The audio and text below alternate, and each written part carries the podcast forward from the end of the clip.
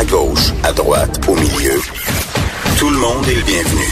Jusqu'à 13, vous écoutez Trudeau le midi. Cube Radio. On est de retour dans Trudeau le midi. On est en direct du Salon international de l'auto de Montréal. Venez nous voir. Notre kiosque qui est euh, en collaboration avec celui du guide de l'auto.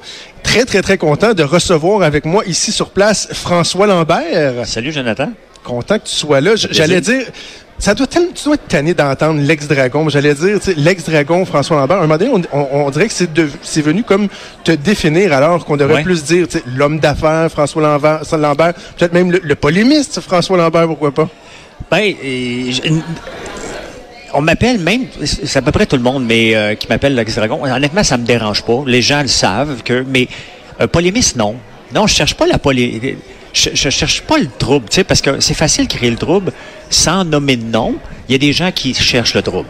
OK? Mettons comme Stéphane Gendron. OK? Bon. Fait lui, tu l'as pas nommé de nom, mais tu l'as nommé. Ben lui, c'est parce qu'il cherche le trouble. tu sais, quand tu cherches des gens et tu cherches la bébite, puis tu veux attaquer quelqu'un, tu demandes à tes followers attaquer cette personne-là. Euh, ça, il y en a. Lui, il en est un, puis il y en a d'autres. Moi, je cherche pas le trouble, je cherche à mettre en lumière, avec mon œil d'entrepreneur, des, des, décisions qui se passent dans la, société, que ce soit l'affaire Caroline Néron, que ce soit, on m'a demandé mon avis sur Théo Taxi, que ce soit Bombardier, que ce soit Sears. Donc, je donne mon opinion, ma vision d'entrepreneur sur ma page Facebook parce que j'ai pas d'émission. Et euh, puis pas, pas, parce que j'en veux pas, là, on s'entend. Là, on va y venir, ça. On va y venir. Mais c'est pas, c'est pas ça, c'est que j'ai un bon, j'ai un bon public, j'ai des gens qui me suivent sur ma page Facebook et je donne mon opinion 4-5 fois par jour. Tout ce qui me passe par la tête. Mais faire réagir. Tu sais, moi, je, mon travail, c'est de donner mon opinion. Oui. Des fois, je vais écrire une chronique dans le journal. Je veux pas provoquer, je veux pas fâcher. Mais en même temps, quand on écrit un commentaire, on donne notre, opinion, c'est pas pour que ça passe inaperçu. Donc, faire réagir, oui. tu dois pas être ça non plus. Ben, c'est parce que c'est le choix des mots. Hein? Ben, tu le sais autant que moi. Ce qui est important, c'est ton titre et ta fin. Ouais. Entre les deux, là, on peut mettre n'importe quoi. Les gens ne s'en souviennent pas. OK? Donc, c'est certain qu'on cherche un titre pour être lu. Moi, j'écris sur Facebook. Et si je veux être lu rapidement, l'algorithme de Facebook me force à trouver un titre qui va accrocher les gens. Des fois, ça marche, des fois, ça marche pas. Mais le but, c'est de faire réagir. Et c'est sûr que si tu pas lu par personne, c'est plate. Donc, c'est certain que tu, tu choisis l'angle où, sans insulter personne, tu vas faire comprendre aux gens d'une décision qui se passe, comment on peut l'apporter pour que les gens voient un autre angle. Et à l'occasion, ça se peut que j'égratigne des gens, bien entendu. Mon but n'est pas d'égratigner les gens, mais que les gens répondent à leurs actes. Et après ça, ben, s'il y a des choses à cacher, c'est pas mon problème à moi. Euh, Caroline Néron, dans l'entrevue, tout le monde en parle parce que, bon, c'est difficile de ne pas en parler. On avait déjà prévu se rencontrer aujourd'hui, mais là, ça donne que Caroline Néron euh, euh, a rajouté une couche dimanche dans une très mauvaise entrevue. À tout le monde en parle, où finalement, elle a mis plus de flou que de, de, de, de, de concret, de, précision sur sa situation. Elle a essayé de régler des comptes avec toi, puis disait dans le fond que, bon, on va régler une première partie. Est-ce que tu es frustré de ne pas avoir été repris euh, au dragon. Ça, c'est ben- un des éléments qu'elle a, qu'elle a avancé. Mais tu sais, c'est quand même drôle que ça vient d'une dragonne qui s'est faite mettre dehors de l'émission, qui m'a dit à moi, parce qu'elle s'est faite mettre dehors, il l'aurait pas repris avec sa faillite. Là. Ça veut dire, c'est bien évident qu'ils l'ont tassé ou elle a compris qu'il n'y avait pas d'affaire là, qu'il est mieux d'aller gérer son entreprise. Euh, moi, je suis pas frustré, Jonathan. Je suis pas un gars frustré dans la vie. Quand je suis frustré, je le dis. Je suis frustré. J'ai envoyé un email à Benoît Léger, qui est le producteur, au mois de, de novembre-décembre. J'ai dit, Benoît, est-ce que tu as besoin de mes services cette année comme dragon invité? Pourquoi? Parce que c'est au mois de mars et je veux planifier, je vais être en vacances avec mes enfants ou je me réserve une journée pour faire le tournage? Il m'a répondu, on ne sait pas si on va prendre des dragons invités cette année, c'est la formule, on ne sait pas si on va en prendre des anciens. J'ai pas fait de suivi sur ce email-là. Il m'a pas relancé, je l'ai pas relancé, ça s'est arrêté là. Est-ce que je suis frustré? J'aurais été, si j'avais été frustré, j'aurais escaladé. J'aurais dit, comment ça, Benoît, vous me reprenez pas? C'est inacceptable. J'ai fait un bon show l'année passée, puis regarde ce que j'ai fait. Ça, ça, ça aurait été frustré. Mais je ne suis pas frustré. La réalité, c'est que je suis ici au Salon de l'Auto aussi parce que j'ai une compagnie qui s'appelle Boosme, qui m'occupe beaucoup et qui me demande énormément de capital, euh, de temps et d'argent. Je me lance dans l'élevage du lapin. Et ouais, je commence, faut que j'ai, faut que je sois capable de produire 20 000 lapins à partir du mois de septembre. C'est un start-up qu'il faut que j'ouvre, que je faut que je fasse une bâtisse de 50 par 200. J'ai pas le temps d'aller voir d'autres entreprises. C'est la réalité. En ce moment, je suis débordé avec mes choses et j'aime ce que je fais. Et je serais malhonnête d'aller au Dragon pour aller m'investir dans une autre compagnie quand j'en ai déjà 10, dont deux qui m'occupent énormément. Ça me tente pas. Euh, Donc, je suis pas, ah, je suis pas frustré. Puis, si je l'étais, comment qu'elle le saurait? Non, non, c'est ça. Ça un peu facile. Ça n'a pas rapport avec elle. Un autre élément que, que Caroline euh, Néron avançait, elle disait, là, donnez-y son show de télé. Là, il veut faire la télé, il veut faire la télé. Oui. cette visibilité-là, tu la détestes pas non plus. Tu sais, as, commencé à l'époque, moi je me souviens de t'avoir vu dans un souper presque ben parfait, la première fois que je t'ai vu. Il y, a, des gens d'affaires, des fois, qui vont euh, tenter d'être visibles pour faire avancer la marque, avancer le, brand. Toi, tes compagnies, c'est pas nécessairement des produits de consommation de tous les jours. Boost on va en parler, je, vais en parler dans quelques instants. Mais tu le fais aussi parce que t'aimes ça? C'est pas mal de le dire. Ben non, mais il n'y a rien de mal. Je veux dire, la télévision la radio n'a pas été inventée pour moi, là, parce que sinon, j'aurais toutes les radios puis toutes les postes de télévision puis je me mettrais partout. C'est pas ça l'affaire. Euh, est-ce que j'aime ça? Ben, c'est certain que euh, ce qui est le fun avec la radio ou la télévision, ou même les écrits, c'est que tu as un impact sur la vie des gens. Tu as un impact sur leur réflexion. Et c'est ça qui nous amène les médias.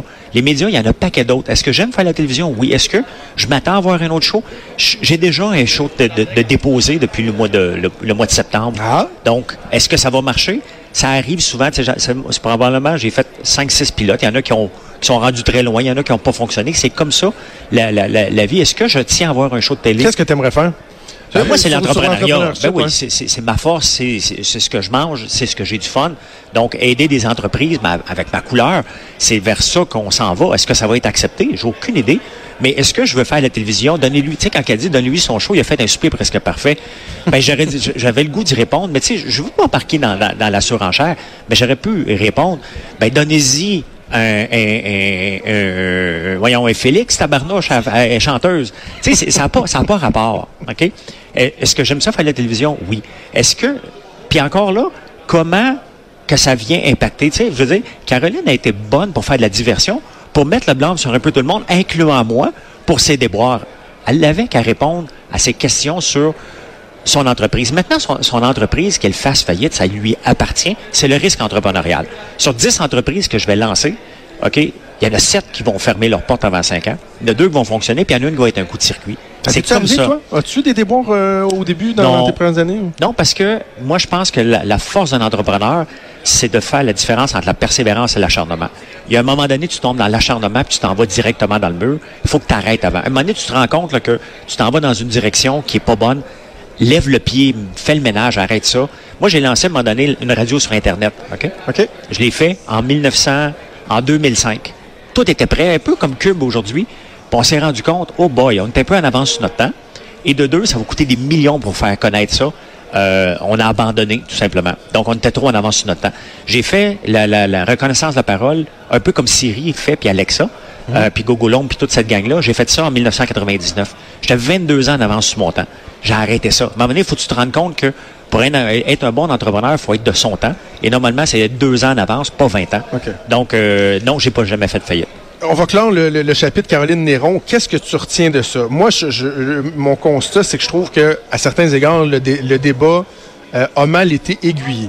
Moi, j'ai dénoncé Caroline Néron parce que, comme bien des gens, j'ai l'impression qu'on nous a niaisé. C'était le glamour, c'était la réussite euh, et tout et tout, alors que dans le fond, c'était du faux ballonné. Mais là, d'autres ont dit non, non, c'est épouvantable ce qu'on fait pour l'entrepreneurship. moi, je m'excuse, je, pense qu'on peut dénoncer ce que Caroline Néron euh, a fait ou nous a tenté de nous faire croire et reconnaître que l'entrepreneurship, ce n'est pas facile. Non. Oui, ça vient avec des échecs. faut pas juger des entrepreneurs. J'en ai des entrepreneurs dans ma famille qui ont eu beaucoup d'échecs avant de connaître le succès. Euh, il faut bien l'aiguiller, ce débat-là. Ben, l'entrepreneuriat vient avec une grande partie d'échecs. C'est une vie de bipolarité où on se promène avec des hauts et des bas constamment, puis plusieurs fois dans la même journée. Euh, Qu'elle a eu un échec, c'est dommage. faut se le dire, là, c'est plate. Ça aurait été le fun de voir la marque Néron à travers le monde. On serait fiers, comme on est fiers d'Alain Bouchard de Couchetard, comme on était fiers avant que Bombardier devienne un siphonneux de subventions solide. Je veux dire, le 10 ans, tu te promets à travers le monde, tu vois un train Bombardier en Europe, tu es fier de ça, tu le prends en photo, puis tu te dis, regarde, c'est fait chez nous. Donc, on aurait aimé ça qu'elle réussisse. Ça n'a pas marché, son affaire. Ce que, tu sais, ce que je dis, c'est que pour être un dragon, un bon dragon. OK, puis euh, le gars d'Ange Québec, j'oublie son nom, le mentionné aussi, François. Euh, ah, il va me détester que j'oublie son nom. Faut être du temps pour faire ça. OK? T'as pas le temps lorsque tu gères ton entreprise d'aller investir et perdre ton temps à la télévision, faire ça, c'est une perte de temps si tu n'es pas en train de gérer la croissance de ton entreprise. Ouais. Tant que tu n'as pas vendu ton entreprise, tu n'as pas de succès. Tu n'as pas de succès. Parlons justement d'entrepreneurship. tu es ici au Salon de l'Auto parce que Oui. tu as une business, tu l'as mentionné, Boost Me. Oui. Explique-moi c'est quoi Boost Me? Ben, Boosme, écoute, ça fait trois ans. Puis, tu sais, on le dit tout le temps, les entrepreneurs, quand ils se lancent, ils pensent que ça va prendre trois mois. Ça fait trois ans qu'on est lancé et là, on est vraiment la pédale au fond. C'est un survolteur.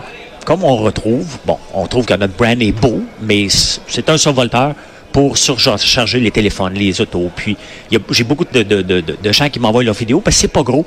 Puis, ils partent leur gros char avec ça, puis ils sont impressionnés.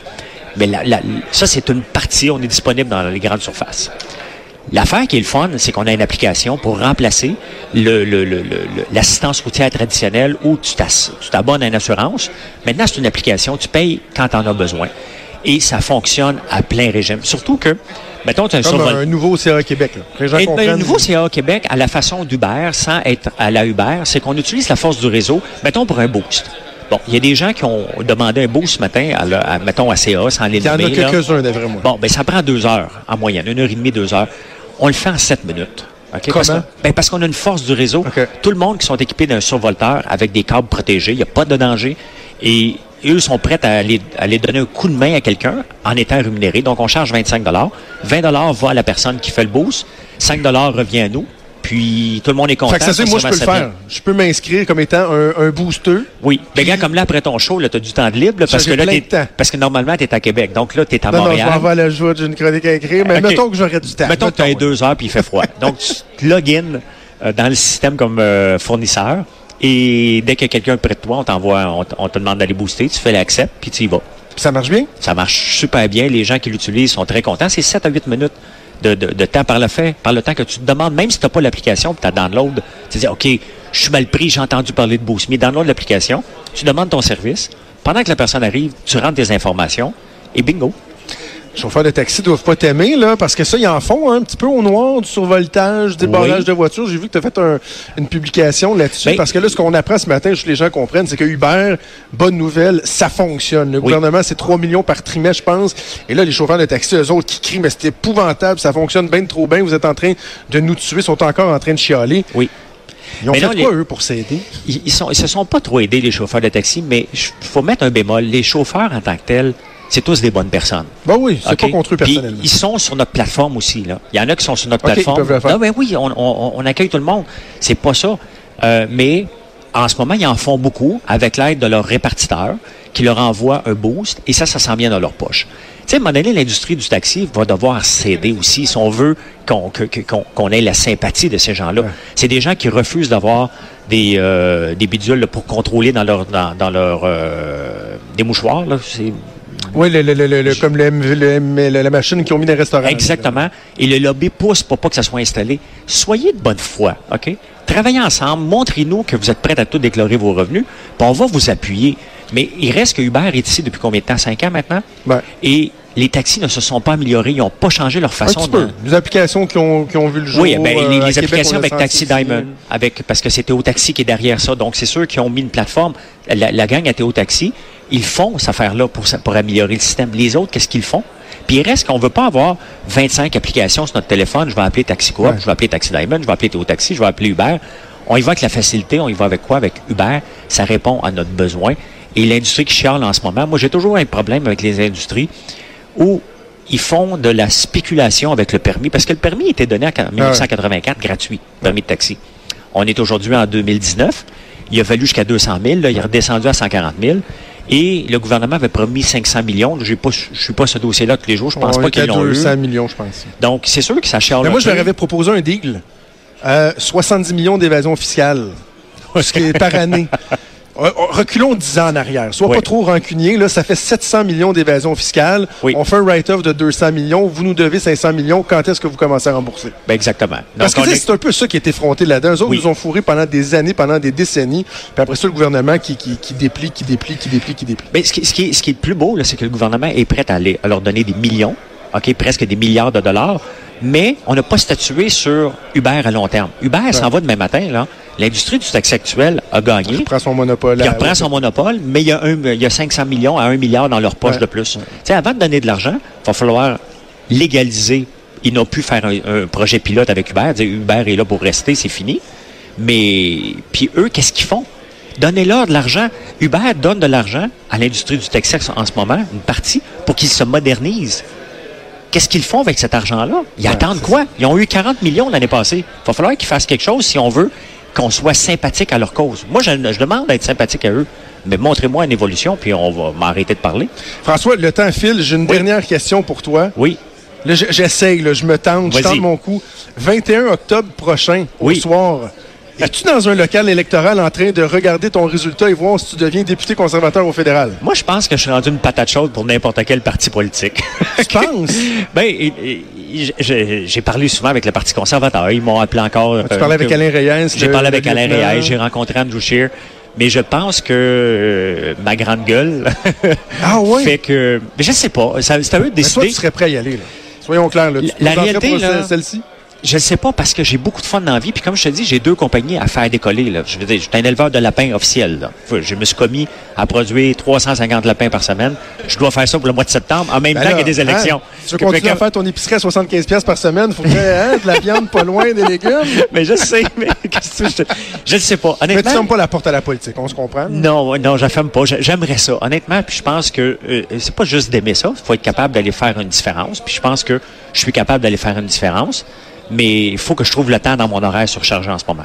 François Lambert, ça a été un plaisir de te parler. J'invite les gens à venir te voir ici au Salon international de l'auto. Tu as ton kiosque Boost Me Oui. pour que les gens puissent découvrir ton, euh, ta nouvelle application puis peut-être avoir la chance de te serrer la pince. Merci, Jonathan. Merci, c'était François Lambert. Bougez pas, on revient dans quelques minutes avec Vincent Dessureau.